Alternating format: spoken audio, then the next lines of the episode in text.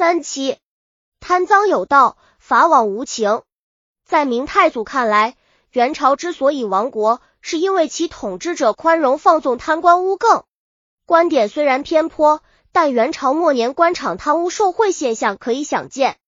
明太祖年轻时四处流浪，亲眼看到各地官吏贪赃枉法，欺压百姓，他恨透了这样的赃官。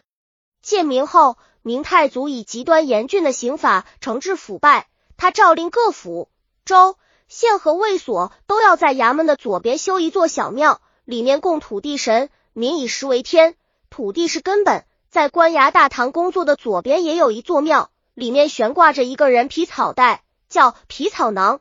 这个庙就是扒贪官污皮的地方，叫皮场庙。太祖还规定，官更贪赃达八十贯钱，便要绞死示众。然后包其皮田人杂草，做成人形袋子，悬挂在当地衙门大堂上，以徽效尤。通过这些手段严惩贪官污更，全国上下官更贪污腐败现象有了明显改观。然而，正当明太祖为其治理贪污腐败的成效感到颇为自得时，一起令国人震惊的巨大的贪污案被破获了。这就是发生在洪武十八年三月的郭桓案。郭桓是在洪武十七年五月才升任户部尚书的。对于清官来讲，户部尤其户部长官是个苦差，因为他掌管全国各地的租税征收；而对贪官来讲，这却是个肥差，因为他直接掌握着一个巨大的资源和钱财宝库。十月，这溪水乡又是一个丰收的好年景，到处都是一一片秋收的喜悦景象。这西道的官衙里，上上下下也一样忙得热火朝天，因为这天要迎接从京城来浙西催缴租粮的尚书大人。浙西长官黄文通更是比任何时候都忙，他身着彩服，不断的指手画脚，向早已满头大汗的部下边缘判附着。一阵喧闹声从大厅门外传来，黄文通连忙三步并作两步奔出庭院大门。只见一队牙将簇拥着一架华丽的高车笑而来，黄文通率众官更迎上前去，毕恭毕敬的向车驾施礼。郭缓缓步走下车轿，抖了抖身上的清尘，然后一边敷衍着眼前一般官吏令人生厌的礼节，一边骑着肚子大摇大摆的向衙门走去。当走到衙门外的台阶上时，郭桓突然止步，回身看到身后紧紧尾随的黄文通等众更。禁不住噗一声笑出声来，他边走边自言自语的说：“我倒只有来时路上那些苍蝇才令人讨厌。”夕阳西下的时候，衙门单渐渐恢复了宁静，唯独黄文通的家里仍然谈笑风生，茶香扑鼻。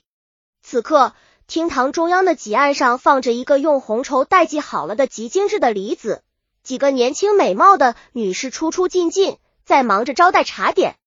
郭桓。黄文通、边缘三人围坐前，谈性正浓。这位尚书大人此时似乎早已忘记了来此路上那些讨庆的苍蝇。浙西长官黄文通为官多年，最辉煌的时候就是元末那段时间。当时全国上下一片混乱，人说三年清知府，十雪花银，而对黄文通来讲，十万又算得了什么？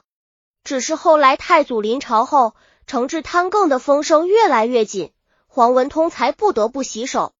但是，身为方长官，只能眼睛看着无数雪花银变成流水流入国家的银库，这简直比挖他的心还痛苦。所以，黄文通一直等待着能够再次伸出手去，向那白花花将要流走的雪花银捞上一把。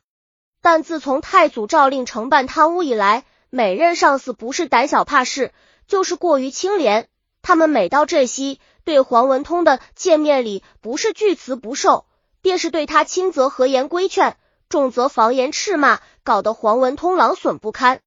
所以也只有继续看着雪花银不断的流走，流走，心里既痛苦又失。没想到今天遇上这位肥头大耳的尚书大人，他的见面礼竟然送出去了。想起刚才的事。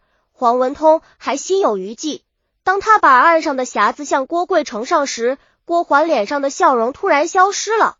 他绷着脸，像下轿时一样，表情严肃的说：“我黄圣明诏令严惩贪更，尔等何敢置之不顾？以身试法。”黄文通吓得忙抽回手，手上的东西却被对面的郭接了过去。不过随后东西又被放回几案上，黄文通心里沮丧极了。见面礼又没送出去，他再无心闲谈。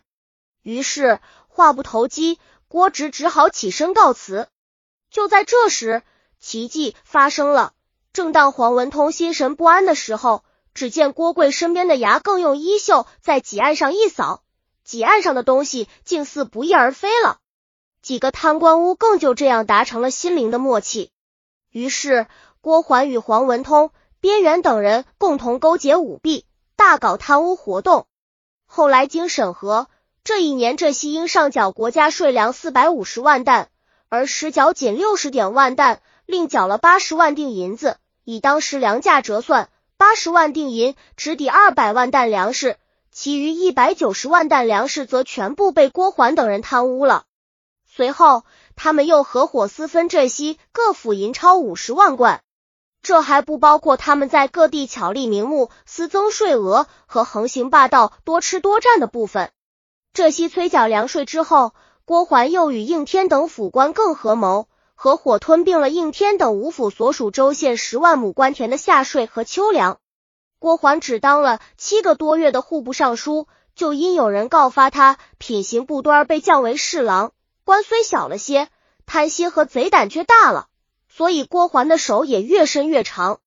在不到两个月的时间单，郭贵竟频频出手，国家军用粮仓单积翻了三年的粮食被他倒卖一空，与全国除京师应天外其余十二个布政司的官更相勾结，合伙倒卖各地官仓里的存粮。与管理贴存钱钞、金银的府库官员勾结，合伙偷盗金银，通过假借名目私改票据，窃取银钞六百万张。如果把郭桓贪污盗窃的金银钱钞折成粮食，加上他与人合伙分摊的税粮七百万担，总计达两千四百余万担精粮。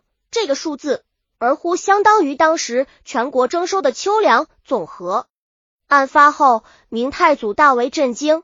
好几天都睡不好，吃不香。他反复思索着，如此巨大的贪污五情事件，为什么各级主管部门却迟迟没能发现？明太祖命御史台和刑部共同审理郭桓案。审理过程中，太祖注意到郭桓等人的多次误是通过涂改账目、票据而欺构过关的。于是下令把记载钱粮数目第二三四五六七八九十百干改作登二三四五六七八九十末签，以防止间更涂改。这种记账、开立票据的方法一直沿用至今，只不过今天将明太祖的墨签改作了百签。令太祖更为吃惊的是，经过审讯才知道，户部侍郎胡毅、王道祥、礼部尚书赵、兵部侍郎王忠、刑部尚书王惠迪。工部侍郎麦志德等以及整个六部上上下下的官更儿乎都与郭直案件有牵连。明太祖妄图通过严刑领法来杜绝贪污腐败的美梦被彻底粉碎了。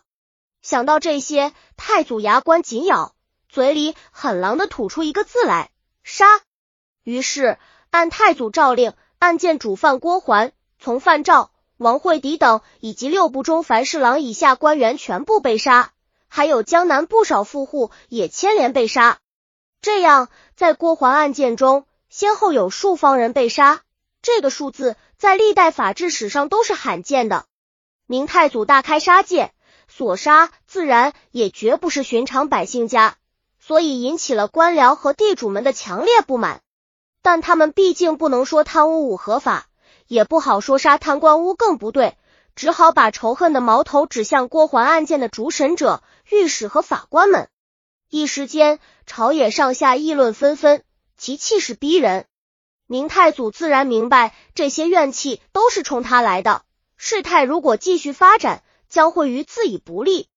于是，就在公布郭桓等人罪行的同时，将审理郭桓案的法官吴庸等人也杀掉了。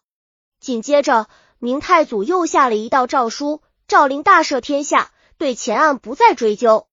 从此以后，天下太平。王进凭据《御制大告》出编编写。本集已经播放完了，喜欢的话记得订阅专辑，关注主播。主页更多作品在等你哦。